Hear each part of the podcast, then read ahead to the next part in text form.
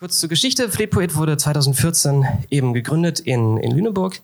Damals habe ich da noch studiert und es war vor allem eine Reaktion auf die Gründung des Kollektivs Land in Sicht, der ich beiwohnen durfte. Und als die mir sagten, dass die Strecke zwischen Köln und Lüneburg etwas zu lang ist, um da noch als externer Mitarbeiter ähm, angestellt zu sein, mitzuarbeiten, ähm, dachte ich mir kurzerhand, das braucht es auch im Norden. Und habe versucht, es in die Wege zu leiten. Es ging dann auch, wie gesagt, drei Jahre gut, bis es dann ähm, eingestellt werden musste.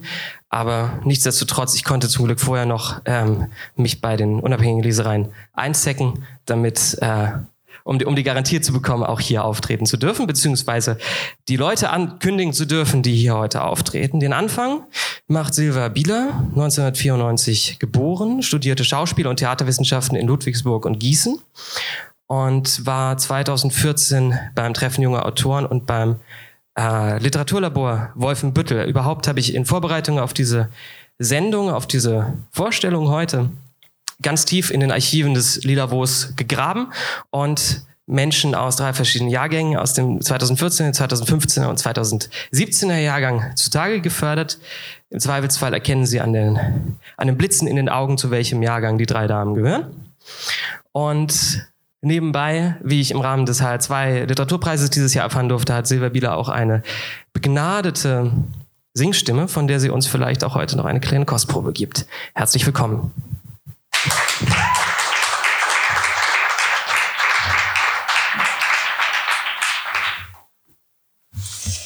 Ja, hallo. ähm, ich werde so ein bisschen was Gemischtes lesen und zwar fange ich an ähm, mit zwei kleinen Lyrikzyklen und dann gibt es einen Prosatext. Aufbrechen.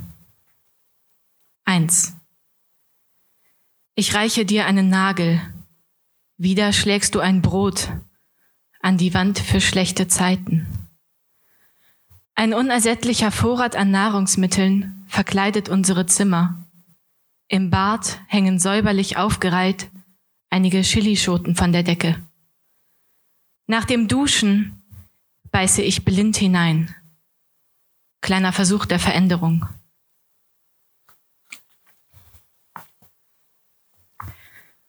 Zwei.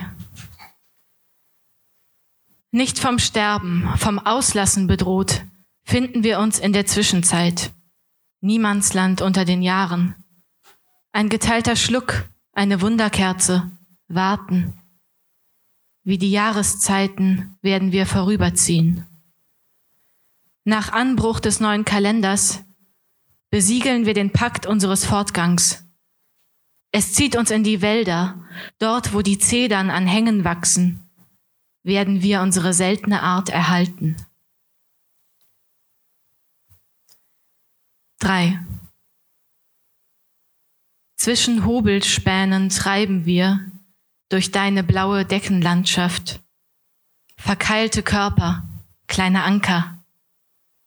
Wir schnitzen im Liegen unsere Herzen zu Booten. Vorbereitung unserer großen Fahrt. Der zweite Zyklus trägt keinen Titel.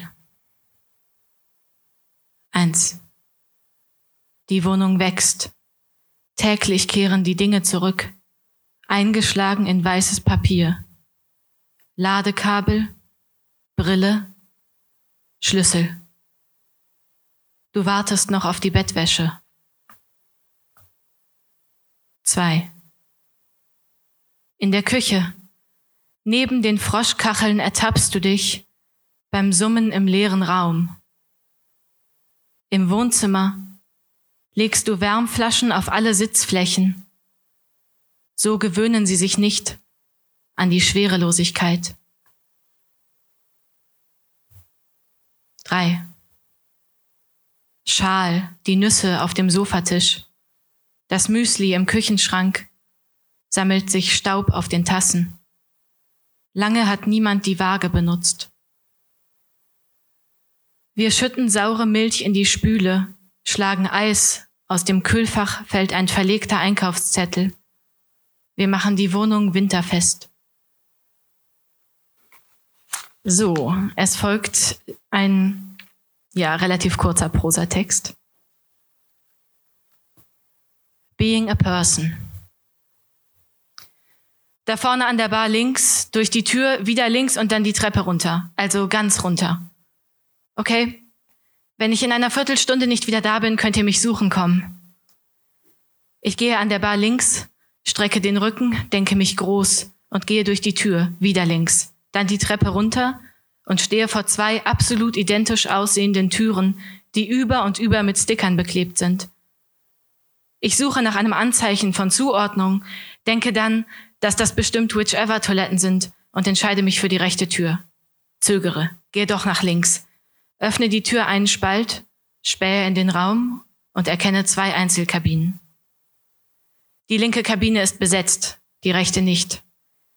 Ich schließe die Tür hinter mir ab, drücke die Klinke hinunter, um zu überprüfen, ob wirklich abgeschlossen ist und stelle dann fest, dass es kein Klopapier gibt. Ich gehe wieder raus, überlege zu warten, bis die andere Kabine frei ist, entscheide mich dagegen und nehme stattdessen Papier aus dem Spender am Waschbecken. Schließe die Tür erneut, überprüfe nochmal, setze mich hin. Die Person nebenan macht kein Geräusch. Wir warten. Ich raschle ein wenig mit dem Handtuchpapier, schiebe die Füße hin und her. Die Person nebenan pinkelt, zieht an der Klopapierrolle, spült. Die Kabinentür geht auf, Wasser rauscht, Stille, vielleicht noch ein Blick in den Spiegel. Dann geht die Haupttür auf und Schritte entfernen sich. Ich versuche mich zu entspannen, stelle mir vor, mein Becken würde schwerer, atme tief durch die Nase in den Bauch ein und durch den Mund wieder aus. Nichts. Ich stelle die Zehenspitzen auf, so dass meine Beine einen 45-Grad-Winkel zu meinem Becken bilden, um die Beckenbodenmuskulatur zu entspannen. Nichts. Ich stehe auf, klappe die Klobrille hoch und setze mich auf den Rand der Schüssel, um den Winkel zu verstärken. Stecke mir die Finger in die Ohren und schließe die Augen, versuche mich auf etwas anderes zu konzentrieren und beginne von 100 rückwärts zu zählen. Nichts. Ich öffne sowohl Augen als auch Ohren wieder und höre, wie sich die Kabinentür nebenan schließt. Auf die Tür meiner Kabine hat jemand den Umriss eines großen roten Dinos gemalt. Der Dino hat nur einen Arm. Neben der Türklinke klebt ein Kaugummi. Die Person in der Nachbarkabine ist sehr still. Wie lange sitze ich schon hier? Ich beuge mich leise runter zu meiner Hose, greife in die Tasche. Shit. Handy liegt noch oben auf dem Tisch. Vielleicht sollte ich es einfach später nochmal versuchen. Ich würde gerne zur Ablenkung etwas googeln oder durch meinen Instagram-Feed scrollen. Zeit überbrücken. Wieso passiert denn nebenan nichts? Mein Bauch fühlt sich sperrig und aufgeblasen an. So kann ich nicht wieder nach oben gehen. Mit so einem dicken Bauch kann ich auch nicht weiterziehen, geschweige denn tanzen. Ich mache die Augen wieder zu. Wenn wenigstens der Spalt oben und unten nicht wäre. In der Kabine nebenan fällt etwas herunter und zerspringt. Ich höre, wie die Person sich bückt und den Gegenstand aufhebt. Ich beuge mich ein wenig nach vorne, um zu schauen, was kaputt gegangen ist, kann aber nichts erkennen. Fuck! Es wird wieder ruhig. Dann das Schließen, dann das Rascheln von Kleidung, die hochgezogen wird. Die Person schließt den Klodeckel und setzt sich darauf. Bitte nicht. Ich spüre, wie der Klobrillenrand sich in meine Oberschenkel drückt, meine Blase schmerzt. Von der anderen Seite dringt ein Geräusch. Es klingt wie ein verletztes Tier. Der Mensch auf der anderen Seite weint. Wenn ich mich jetzt bemerkbar machen, ist es offensichtlich, dass ich die ganze Zeit hier war und gelauscht habe. Man wird mich für krank halten, für jemanden, der darauf steht, anderen beim Pinkeln zuzuhören. Meine Hände werden kalt und feucht, ich schwitze. Was, wenn jetzt meine Freunde reinkommen, um nach mir zu sehen? Wie lange ist eine Viertelstunde? Mein Herz schlägt zu schnell. Ich versuche es zu beruhigen, indem ich die Luft anhalte. Mir wird schwindelig. Das Weinen nebenan hört nicht auf, wird nur durch nach Luft schnappende Schluchzer unterbrochen. Ich würde so gerne etwas Aufbauendes sagen, irgendwie von Nutzen sein. Weil meine Hände so kalt und unbeweglich sind, reagiere ich viel zu spät, und bevor ich mir die Nase zuhalten kann, habe ich bereits sehr geräuschvoll genießt. Auf der anderen Seite verstummt augenblicklich jedes Geräusch. Die darauf folgende Stille ist körperlich spürbar. Sie schnürt mir die Luft ab. Ich rolle mich ein, lege den Oberkörper, soweit meine Blase es zulässt, auf den Oberschenkeln ab, lasse den Kopf hängen und wünsche mich weg. Wir harren aus. Patt. Dann treffe ich eine Entscheidung. Ich richte mich zittrig auf, atme tief ein und öffne den Mund, denke Test, Test und sage mit kratziger Stimme Entschuldigung. Dann beginne ich zu singen. You know, being a person, it really fucks you up. But something here feels right. I think we might both be alive. We might both be alive. And you know, being a person, it really fucks you up. But something here feels right. I think we might both be alive. We might both be alive. Eine Weile steht mein letzter Ton im Raum. Dann ist es wieder still und dann steht die Person nebenan auf und öffnet die Tür. Wasser rauscht, stoppt, rauscht nochmal. Die Haupttür geht auf und bevor sie wieder zufällt, höre ich ein leises Danke. Die Tür fällt ins Schloss. Ich bin allein. Vielen Dank.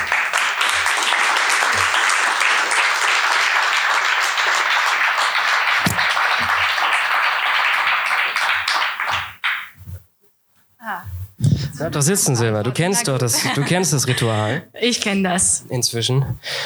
Darf es eine Frage sein?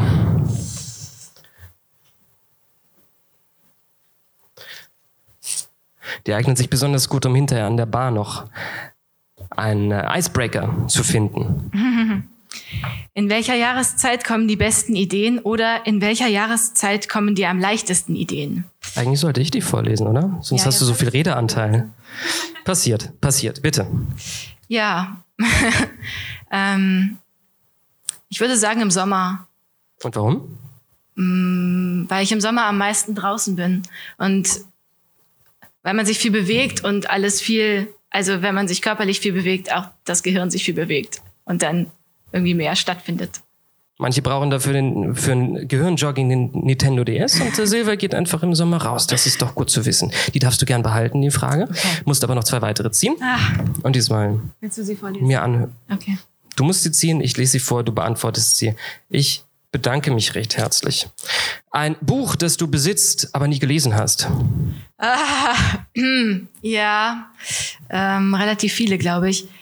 Mm.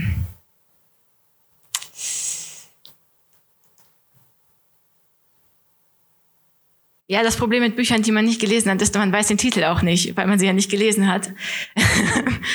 ähm, ah, ja, mm, ich weiß nicht, wer der Autor ist, aber das Buch heißt Weiße Geister oder sowas. Das habe ich auf jeden Fall noch nicht gelesen. Wer das Handy anhat, bitte googeln, hinterher aufklären. Und noch ein letztes Mal. Ähm,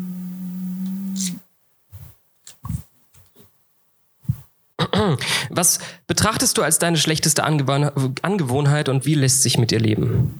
Wie lässt sich was? Wie lässt sich mit dir leben? Ah. hm.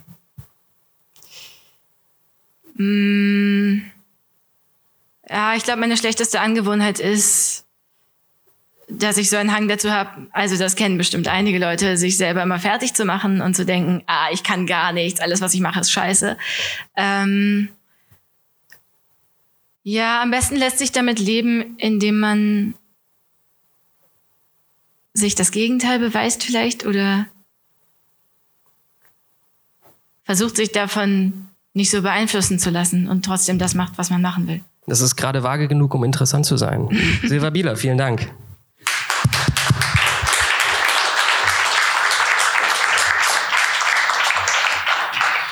Ich hatte das große Glück, unseren nächsten Gast persönlich im März diesen Jahres kennenzulernen. Wir waren beide auf der Lit Cologne. Ich saß im Schatten eines alten ähm, Zollgebäudes, nehme ich an, während sie auf der Bühne stand, strahlend in leuchtendem Blau und Schwarz gekleidet und von Ralf Kaspers den Hauptpreis. Ralf Kaspers, Sie kennen Ralf Kaspers aus der Sendung mit der Maus oder Wissen macht A. Ich bin immer noch der Meinung, dass er besonders aus Wissen macht A bekannt ist, aber das sei auch jedem selbst überlassen. Ähm, und sie bekam den Hauptpreis des Care-Vereins, Sie wissen, der mit den Rosinenbombern aus den 50er Jahren. Hinterher brach sie meines Wissens ins Schokoladenmuseum ein und malte Sprechblasen mit feministischen Parolen an sämtliche Lindhasen. Sie ist unter anderem Preisträgerin ähm, des, des jungen Literaturlabors, äh, wie ich ankündigte. Sie ähm, wurde in Nürnberg prämiert und der Text, mit dem sie heute hier ist, steht zurzeit auf der Shortlist des Wortmeldung Förderpreises. Herzlich willkommen, Tabea Zeltner.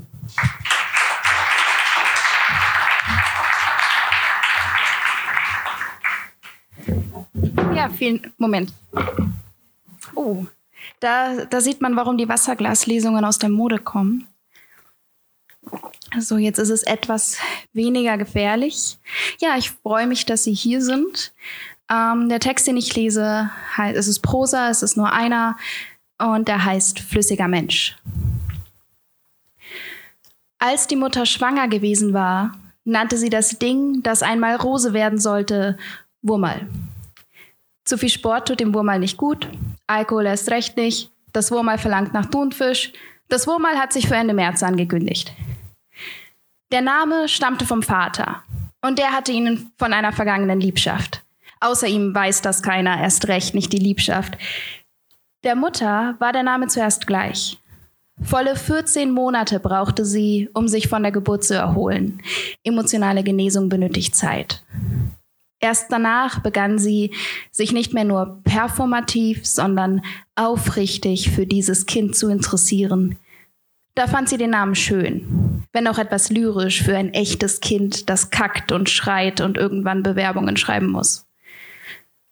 Rose ist das Kind einer Mutter mit postnataler Depression. Rose ist das Kind einer sturen Mutter. Rose ist das Kind einer großmütterlichen Mutter. Rose ist ein Kind, das Mutter wird. Die Rose war nie eine, die darauf bestanden hat, größer zu werden und erst recht nicht darauf, groß zu sein.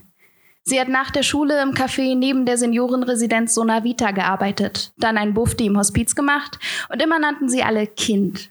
Und sie fand das gerecht. Rose ist 19 und findet, zurechnungsfähig ist man frühestens mit 26. Als sie das der Anne erzählt, die wohl ihre beste Freundin wäre, wenn sie nicht manchmal so Nazi wäre, dann nickt Anne und sagt, dass sie deswegen nichts mit Typen unter 28 anfängt. Dabei nippt sie selbstzufrieden an ihrem Cuba Libre und kommt sich wahrscheinlich sehr erwachsen vor. Rose findet das, was Anne sagt, scheiße. Mit Erwachsenen, die was mit quasi unzurechnungsfähigen anfangen, will sie nichts zu tun haben. Sie sagt, würdest du was mit einem 17-Jährigen anfangen? Und da sind bloß zwei Jahre dazwischen oder eben drei. Und sie sagt, wenn du 28 bist, wirst du nichts mit einem 19-Jährigen anfangen wollen. Aber Anne ist unzurechnungsfähig, weil sie jung ist und verliebt und auch weil sie Anne ist. Den ganzen Abend wird nichts Interessantes mehr gesagt, außer einmal, als Anne meint, wenn sie 28 ist, ist sie bestimmt lesbisch. Aber Rose ist sich nicht sicher, wie sie das meint. Auf dem Weg nach Hause kauft Rose Tampons. Am nächsten Morgen muss sie kotzen. Der Menstruationskalender steckt im Ordner zwischen dem Impfpass und der Ehrenurkunde der Bundesjugendspiele. Rose hat es mit dem Ding versucht, aber der Kalender wollte ein Minus für Weißfluss und ein X für Schmierblutung und von beidem wollte sie nicht wissen, was es ist. Anne hat eine App dafür, aber die kostet 1,79 Euro und Rose zahlt nicht für Apps. Außerdem hat sie gehört, dass sie die Daten verkaufen an Arbeitgeber, die wissen möchten, ob du schwanger werden willst oder an Perverse. Also weiß Rose nicht, wie lange es her ist. Nur, dass es mal wieder Zeit wäre, das hat sie sich in den letzten Tagen schon gedacht. Sie kauft sich erst einen Test mit Streifen, dann einen mit Display. Beide sagen ihr das Gleiche, aber der zweite sagt auch fünfte Woche. Obwohl Rose gleich weiß, dass sie es wegmachen möchte, hat sie ein schlechtes Gewissen wegen der Cocktails gestern Abend. Das macht man nicht, wenn man schwanger ist, auch dann nicht, wenn man es eh wegmachen wird. Rose sitzt, als sie den Frauenarzt anruft, mit Test in der Hand und Höschen um die Knöchel auf dem Klo der Unibibliothek. Die sagen ihr, sie muss den Termin persönlich machen, weil sie den letzten verpasst hat. Rose legt auf und rollt das billige Klopapier zu Kügelchen. Sie sitzt da. Sie sitzt, bis ihre Oberschenkel schmerzen. Sie merken hier literarische Parallelen, ist alles genauso abgesprochen. Das Sofa im Wohnzimmer ist niedrig und durchgesessen. Man hockt zu tief und zu bequem, um ernste Gespräche zu führen. Mutter und Vater sitzen Rose gegenüber. Der Fernseher läuft und Rose spricht es einfach aus. Mit einem Tonfall, den sie selbst nicht deuten kann. Die Mutter sagt oft, ach Kind, so wie die Leute aus dem Seniorenheim. Sie stellt Fragen, vor allem welche, die in den Aufklärungsunterricht gehören. Der Vater will nur eine Sache wissen. Die fragt er immer wieder. Er will wissen, wer es war, welcher Junge, was für einer. Er hört nicht auf zu fragen. So, als würde man ein Kind erst mit dem Vaternamen in die Wirklichkeit ziehen. Vielleicht sucht der Vater auch Erlaubnis, um sich zu freuen, will, dass da ein guter Papa einen guten Enkel für ihn gemacht hat. Rose findet nicht, dass der Junge damit etwas zu tun hat. Der Junge, dessen Körper gar keinen Unterschied gemerkt hat zwischen ihr und einem Taschentuch. Wenn er ein Kind will, dann kann er sich dafür eine suchen oder kaufen, aber Rose ist doch nicht sein Kräutergarten. Rose hat noch gar nicht gesagt, dass sie es wegmachen will, also sagt sie es. Die Eltern werden still. Dann folgt zur Seite nehmen und mit gedämpfter Stimme reden. Und es wird ganz oft Kind gesagt und einmal Mord. Aber Rose will doch kein Kind sterben lassen, da ist doch kein Kind in ihrem Bauch. Wie soll man denn etwas ermorden, dem man noch nicht einmal Socken anziehen kann? Die Mutter sagt, Adoption sei okay, aber als Frau müsste man eben auch auslöffeln, was man sich eingebrockt hat.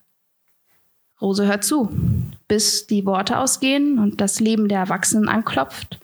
Und am Ende ist viel gesagt und nichts geklärt. Sie schreibt Anne eine Nachricht, macht ein Treffen aus. Heute an der Brücke, wo abends die Studenten rumhängen, weil die Aussicht über den Fluss dann so malerisch ist. Während sie schreibt, wird Rose bewusst, wie sehr sie die Anne nicht mag. Jetzt ist es zu spät und jemand anderen hat Rose nicht. Anne schreibt, freu mich. Rose schreibt, ich bin schwanger und ich will es wegmachen lassen. Anne tippt und Rose macht das Handy aus. Später als ausgemacht kommt Rose bei der Brücke an. Anne ist bekifft. Sie sitzt auf der Gehsteigkante und malt mit dem Füller kleine Blumen auf ihren weißen Le Leinenrock.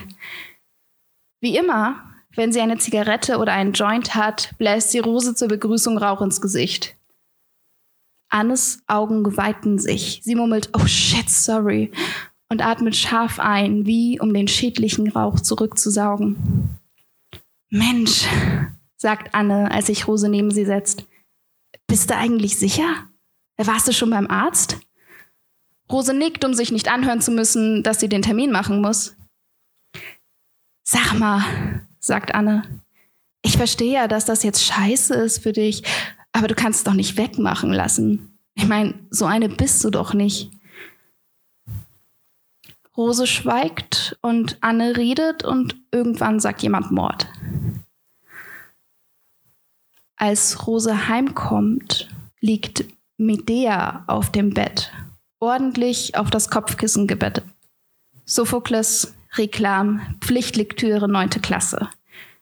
Die Mutter ist das Drama damals mit ihr durchgegangen für die Deutschklausur. Rose hat die Bücher im Regal nach Farben geordnet. Es sieht aus, als sei ein Stück aus einem Regenbogen herausgebrochen. Sie ist hungrig, aber sie wartet, bis das Haus schläft, bevor sie sich zum Kühlschrank schleicht. Bis zum Morgen durchkämmt Rose das Netz wie einen lausbefallenen Haarschopf. Sie findet Bilder und Reportagen und Foren, besonders die ziehen sie an. Die wirken echter als alles, was mit ihr passiert. Und sie sind voller Wut und Scham und tun weh. Es wird diskutiert, wann der Fötus einen Herzschlag hat. Nach nicht einmal sechs Wochen, sagt Katalo 3. Und dann sagt eine dort, die kein Profilbild hat und kein Banner und ein Newbie unter dem Usernamen, dass das egal sei. Das mit dem Herzschlag sei egal und auch, ob es ein Fötus sei oder ein Zellhaufen oder ein Mensch.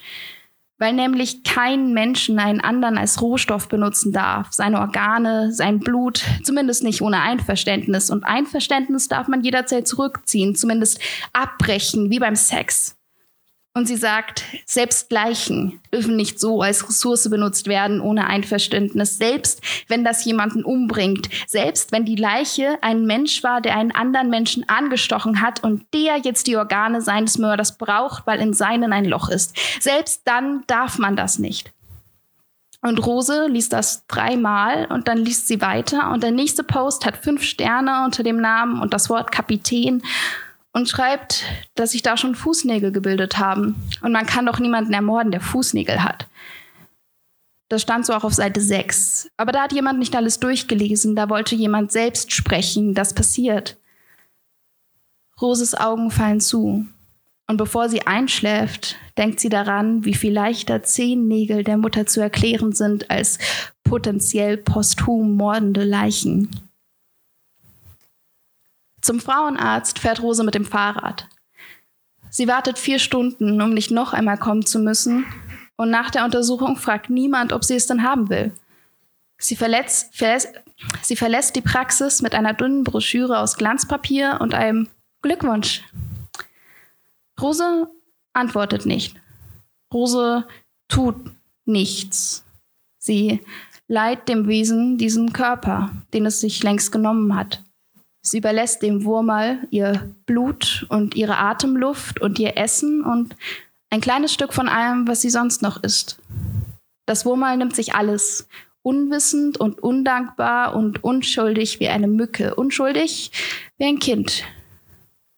Die Mutter schenkt ihr Bücher, auf deren Umschlag hellhäutige Frauen ihre Kugelbäuche streicheln. Beinahe so, als würden sie sie in diesem Moment eigenhändig aus Leben formen. Sie lächeln.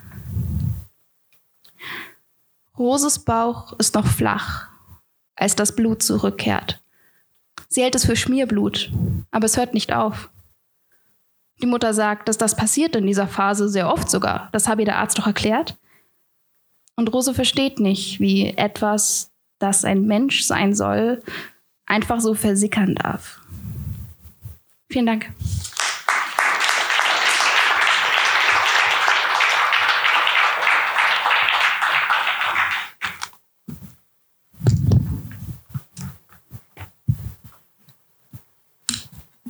Für dich. Du musst durch dasselbe gehen.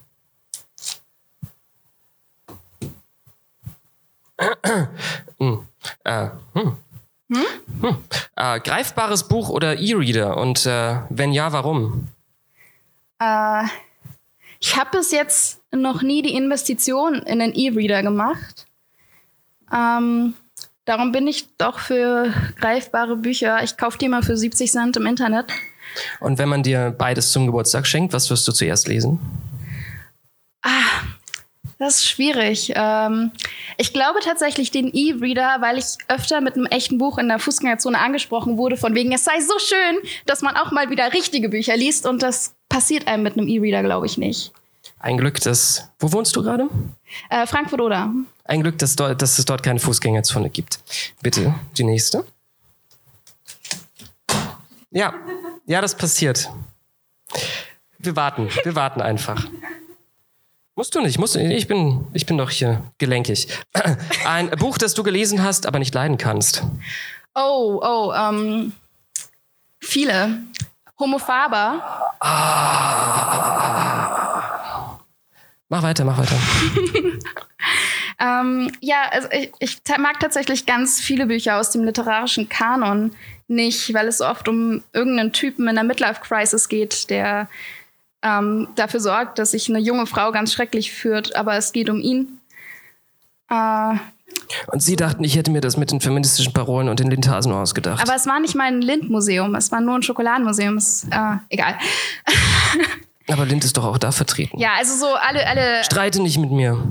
Tut mir leid. So. Soll ich dir wirklich nicht helfen? Nein, ich bin, okay. ich bin jung genug, um das aufzuheben. Du bist jünger Dann darf als ich, ich jetzt, ne? Weiß ich nicht. Ich weiß nicht, wie alt du bist. Wir kennen uns ja kaum.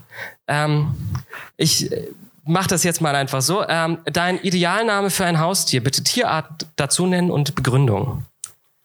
Ähm, ich würde sagen äh, Knuddeluff und Tyrannosaurus Rex. Für? Nein. Ach, Knuddeluff ist das Tier. Okay, ja, ja gut. Ja, ja, ja Poke das Pokémon, ne? Was? Was? Nein, es, Ah, ah, du meinst Ach so, ah, Knuddeluff. Knuddel, ah, Nein. Also, ja, okay, ah, ich verstehe. Knuddeluff ist der Name und Tyrannosaurus Rex ist das Haustier. Ja, ich spiele gerne Okay. mit Erwartungshaltung. Ja, ja, ich verstehe. Gut, das war Tabea Zeltner. Vielen Dank.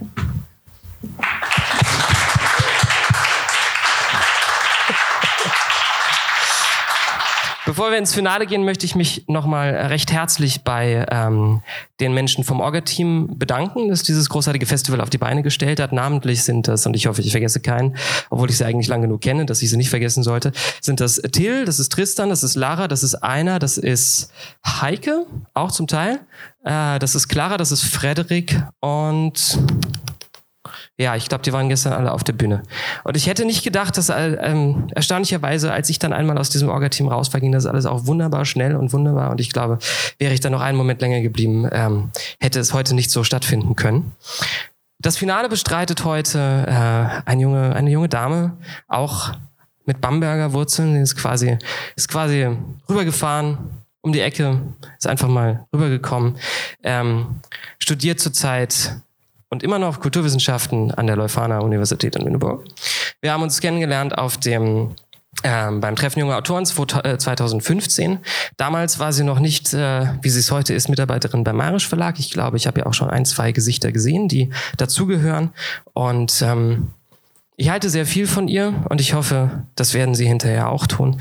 Wer ein Manuskript in der Schublade hat, sollte jetzt ganz besonders stark applaudieren. Herzlich willkommen, Nefeli Kavuras.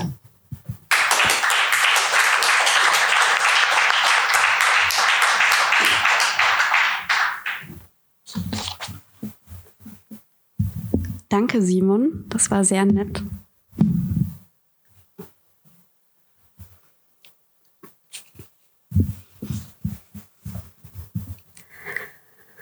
Clara und Marlene. Eins. Clara, du hast die Knoten meinen Haaren gezählt. Erinnerst du dich noch? Zwei. Ich merke Claras Räuspern an, dass sie enttäuscht ist, weil ich ans Telefon gehe. Clara fragt, sind Mama und Papa da? Es liegt eine Gereiztheit in ihrer Stimme, das tut es oft. Ich erzähle ihr, dass Mama und Papa im Urlaub sind. Clara atmet tief, sie fragt nicht, warum ich zu Hause bin. Stattdessen fragt Clara, kannst du mich abholen? Jetzt. Drei. Clara, erinnerst du dich ans Stockbett im gemeinsamen Zimmer, an die hölzernen Wände und dass es immer zu warm war? Weil ich als ältere Schwester das Gefühl hatte, mich durchsetzen zu müssen, bestand ich darauf, oben zu schlafen. Und meistens bist du nachts die hölzerne Leiter hochgeklettert. Das hast du mit so einer Leichtigkeit gemacht. Ich war schon damals neidisch auf dich. Klar, um ehrlich zu sein, habe ich, mich, habe ich noch nicht einmal gern oben geschlafen. Ich tat es nur, weil ich dir etwas wegnehmen wollte. Vielleicht ging es um Respekt. Und um ehrlich zu sein, musste ich die Luft anhalten, wenn ich die Leiter runterstieg, diese blöde Leiter. Hast du mir das angemerkt, Clara? Dass ich ängstlich gewesen bin?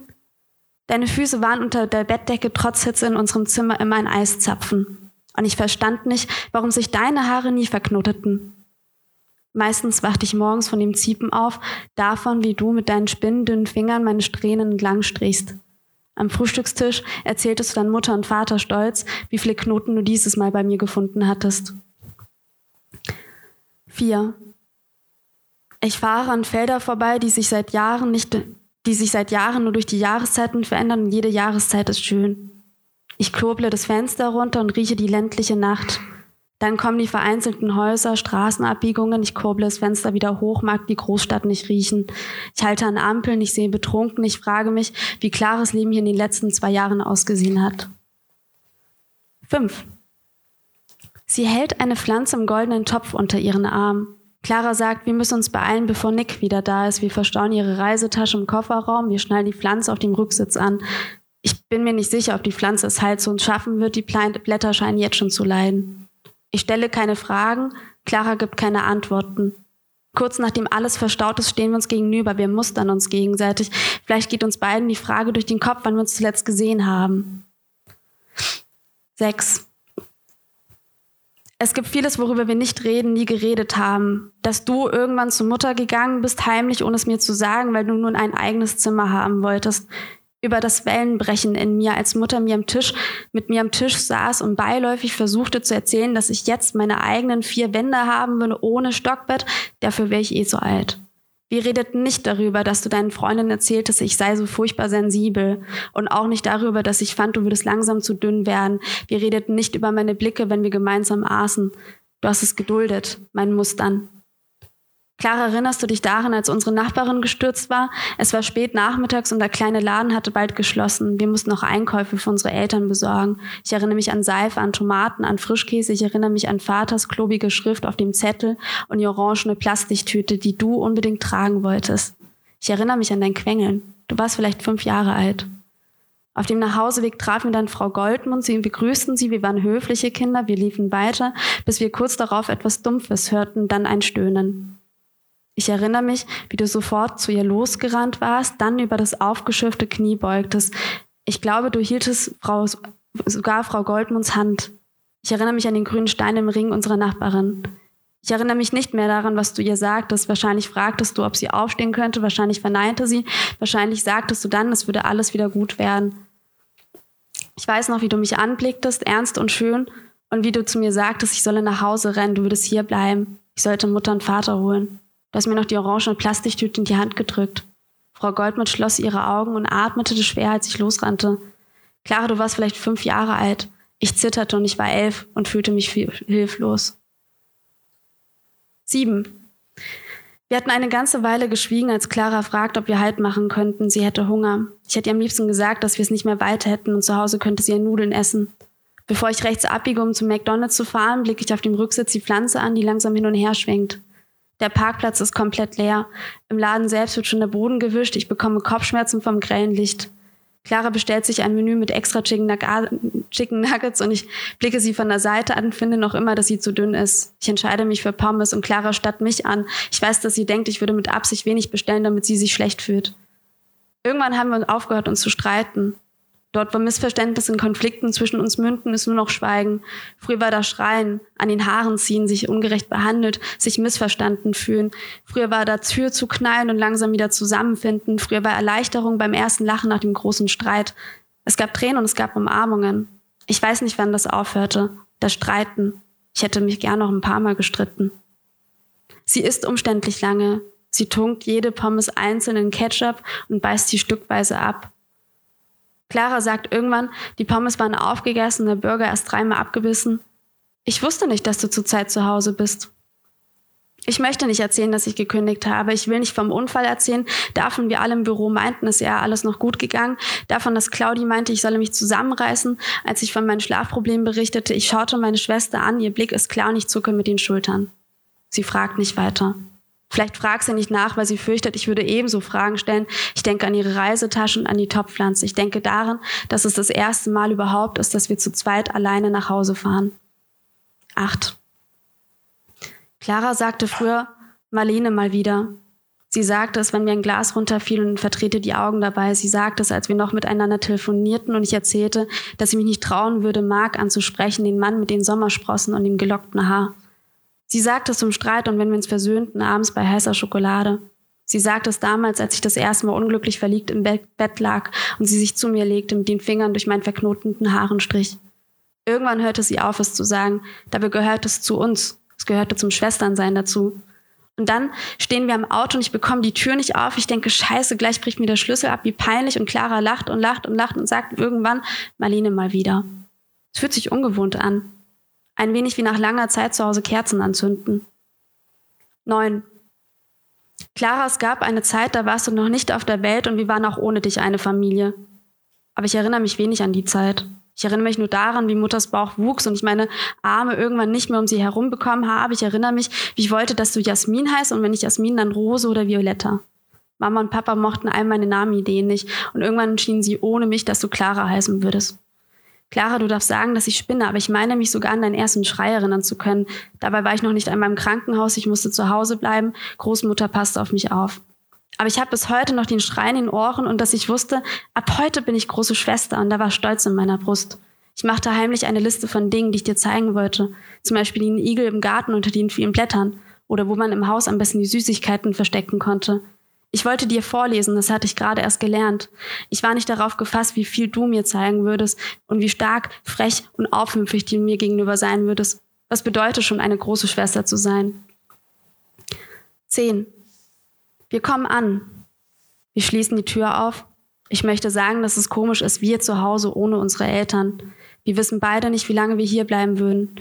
Wir würden lernen müssen, auf engem Raum wieder Schwestern zu sein. Wir gehen in die Küche, du machst uns eine heiße Schokolade, ich lege dir ein Handtuch hin.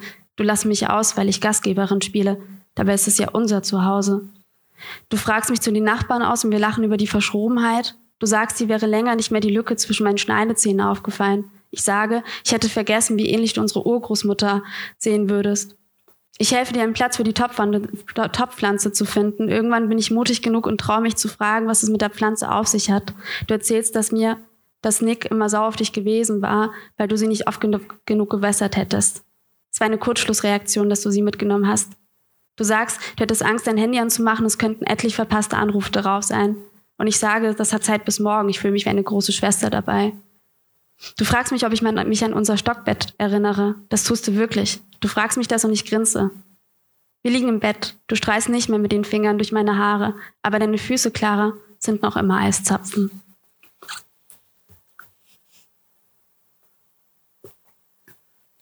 So, das war der erste Streich. Ähm, wie Simon meinte, ich komme ja aus Bamberg.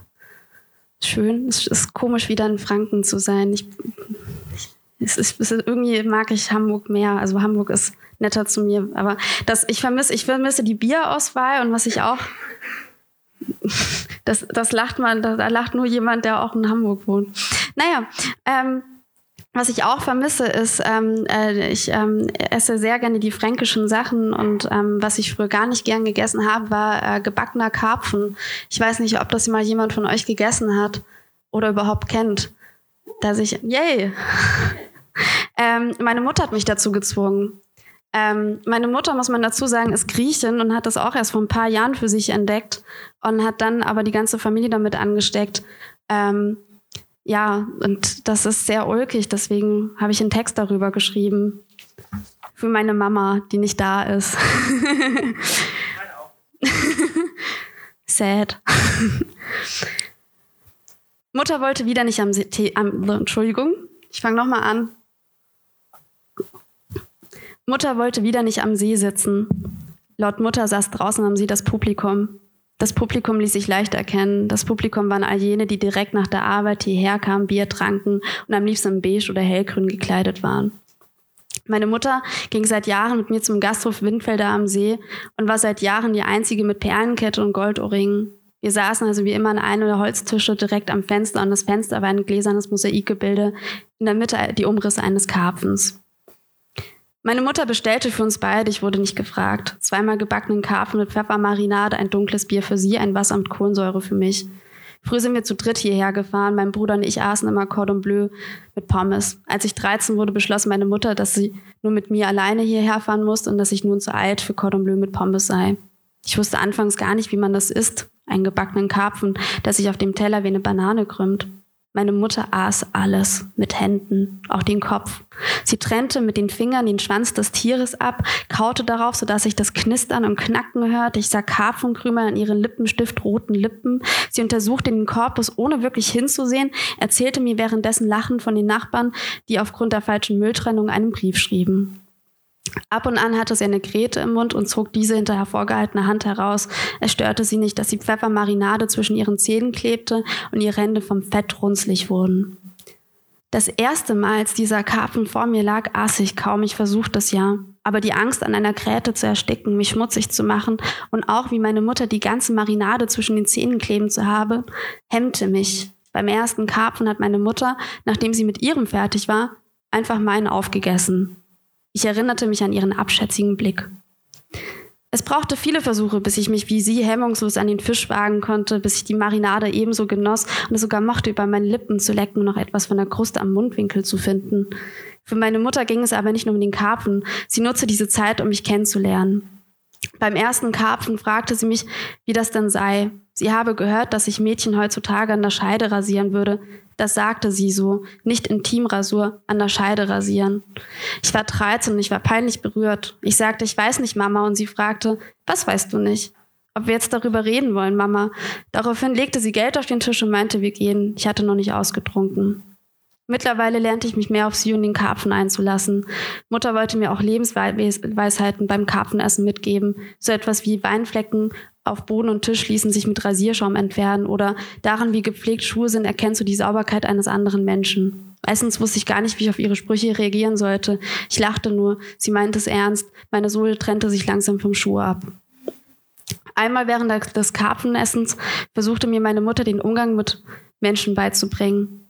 Erinnerst du dich daran, als Martina bei dir übernachtete? Ich nickte, das war Jahre her, ich hatte wenig mit ihr zu tun, aber einmal musste ich ein Referat mit ihr vorbereiten. Weißt du noch, was ich zum, morgens zum Frühstück machte? Ich schüttelte den Kopf. Ein Spiegelei. Ich starrte meine Mutter an, während ich auf der Karpfenhaut kaute. Und weißt du noch, was ich immer zum Frühstück mache, wenn Sarah bei dir übernachtet? Omelette, antwortete ich. Meine Mutter zog die schmal gezupften Augenbrauen hoch. Genau, weil ich Sarah mehr mag als Martina. Die Menge an Eiern ist dieselbe für Omelettenspiegelei, aber die Geste ist eine andere. Ich kaute noch immer auf meiner Karpfenhaut herum. Ich weiß nicht, Mama. Was weißt du nicht? Frühstück ist doch, ist doch Frühstück, ist doch egal, ob Spiegelei oder Omelette. Nein, eben nicht, und das musst du lernen. Es gab vieles, was ich meiner Mutter absichtlich nicht erzählte, auch wenn ich wusste, dass sie bei Abenden wie diesen nur so viel redet in der Hoffnung, dass ich mich ihr öffnete, um mir eben genau das zu sagen, zu, zu sagen, dass es Tage gibt, an denen ich mehr Alkohol als Wasser im Blut habe und dass es Tage gibt, an denen sich mein Bauch anfühlt, als wäre da mehr Rauch als Nahrung und dass es diese Tage sind, an denen ich mich leicht, aber endlich fühle. Ich könnte meiner Mutter nicht davon erzählen, wie ich an, oft anders als sie glaubte, nicht bei Freundinnen schlief, sondern stattdessen bei Bahnhöfen nachts rumlungerte, nachdem ich mir Dörfer, Städte ansah. Aber darum ging es auch nicht. Mittlerweile wohne ich nicht mehr in einer kleinen Stadt, aber ich komme nur noch selten vorbei, aber wenn dann mit Vorfreude auf Windfelder am See. Und noch immer bleibt jeder Karpfenabend für meine Mutter ein erfolgreicher, wenn sie hinter im Auto sitzt, die Fettflecken ihrer Finger auf dem Lenkrad zu sehen sind und sie leise vor sich hin summt.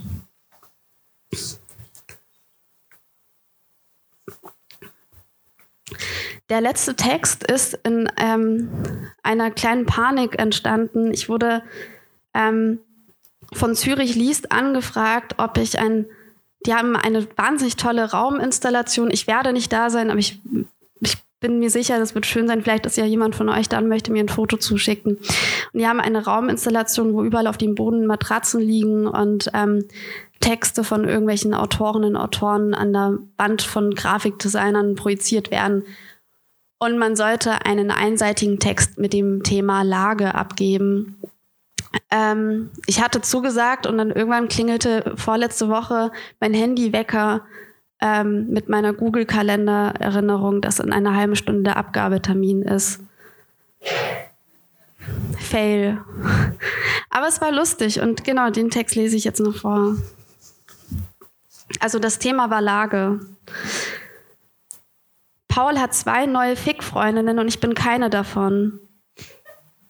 Dabei habe ich mir sogar die Fußnägel lackiert, weil ich auf einer Party mal hörte, fände das cool.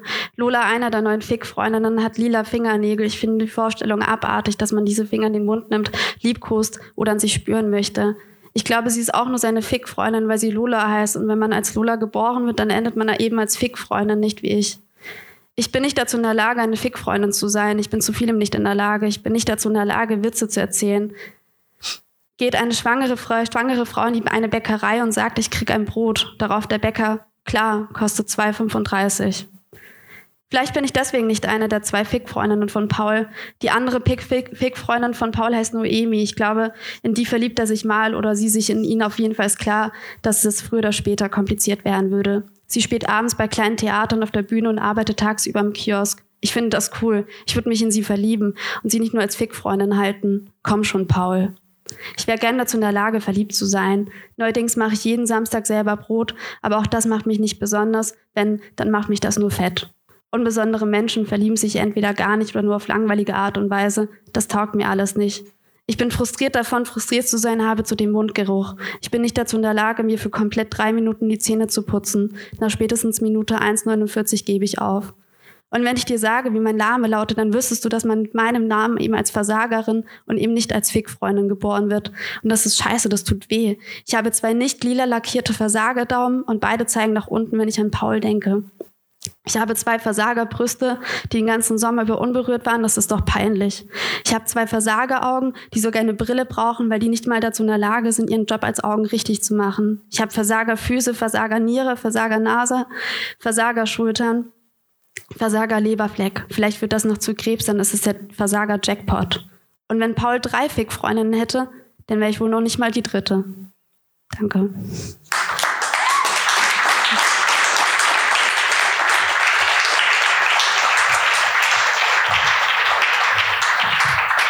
So, machen wir es kurz und schmerzlos. Da sind nur noch drei drin. Geht das überhaupt kurz und schmerzlos? Ich habe gar Es keine geht Auswahl. kurz. Darf ich mir auch eine Zigarette nehmen, auch wenn ich nicht mehr rauche? Was machst du dann damit? Cool aussehen. Okay. Bitte vervollständige folgenden Satz. Oh Gott. Ein Leben auf der Überholspur ist für mich. Nichts. Mehr Unfälle, hm? Gibt mehr Unfälle auf der Überholspur, habe ich mir sagen lassen. Ich habe keinen Führerschein. Insofern. Besser ist, ja. Braucht man auch nicht bei den E-Scootern. Stimmt, die bin ich auch mal betrunken gefahren, war lustig. Zu eins, zu zwei, zu mehr Nee, Leute? alleine. Und ich fühlte mich, als wäre ich im Film Drive. Und dann kam aber ein ähm, Pflastersteinboden und dann war scheiße. Und dann hast du dich gefühlt wie der Typ, dem Ryan Gosling in Drive den Schädel zermanscht. Ja, so ziemlich. Hm, ja, kenne ich, ja, ja. Hast du eine vage Ahnung, woran du einmal sterben wirst oder eine Idealvorstellung? Idealvorstellung Sterbens. Oh, das ist gut. Ja, manche Leute Ähm. möchten vor ein Erschießungskommando bestellt werden, so wie ich. Nee, das finde ich doof. Hm.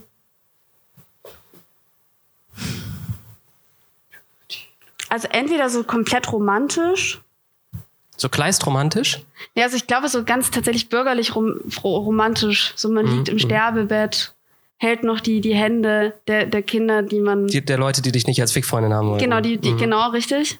Ähm, was Cooles würde mir jetzt gerade nicht einfallen. Ich, normal sterben. Ich glaub, Vielleicht ja das später an cool. der Bar, wenn man dich nochmal, Ja, wenn man dir lange in die entweder so. Augen schaut und dich nochmal fragt. Ich glaube, ohne Krankheit zu sterben, finde ich cool. Ich finde es total kacke, wenn ich immer höre, alle Menschen sterben an Krankheiten. Mhm. Und dann noch bitterer ist es, wenn es so Krankheiten sind, wo man mal zum Untersuchungstermin hätte vorher gehen können, Mhm, um sich durchchecken zu lassen. Das finde ich kacke. ja, Da ja. würde ich mich ärgern. ich glaube, darauf können wir uns alle einigen. Krankheiten sind scheiße. Lasst euch abchecken. Genau.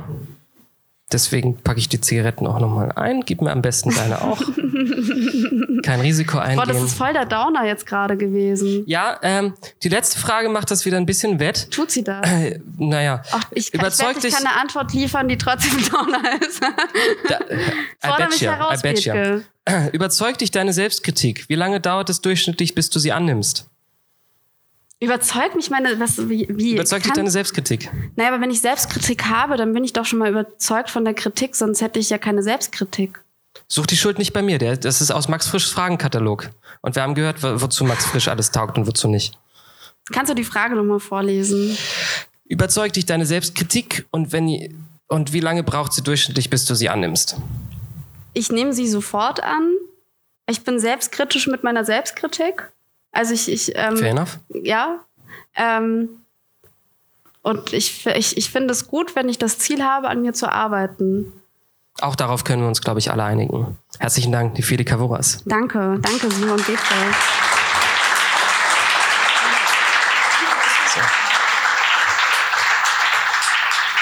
Zum Abschluss würde ich mich gern bei all denjenigen entschuldigen, die im Programm gelesen haben, dass heute Silva Radatz auftreten sollte, statt äh, Nefeli Kavuras ist, net, ist netterweise kurzfristig eingesprungen. Silva steckt leider in äh, Istanbul, nicht Konstantinopel, Istanbul fest.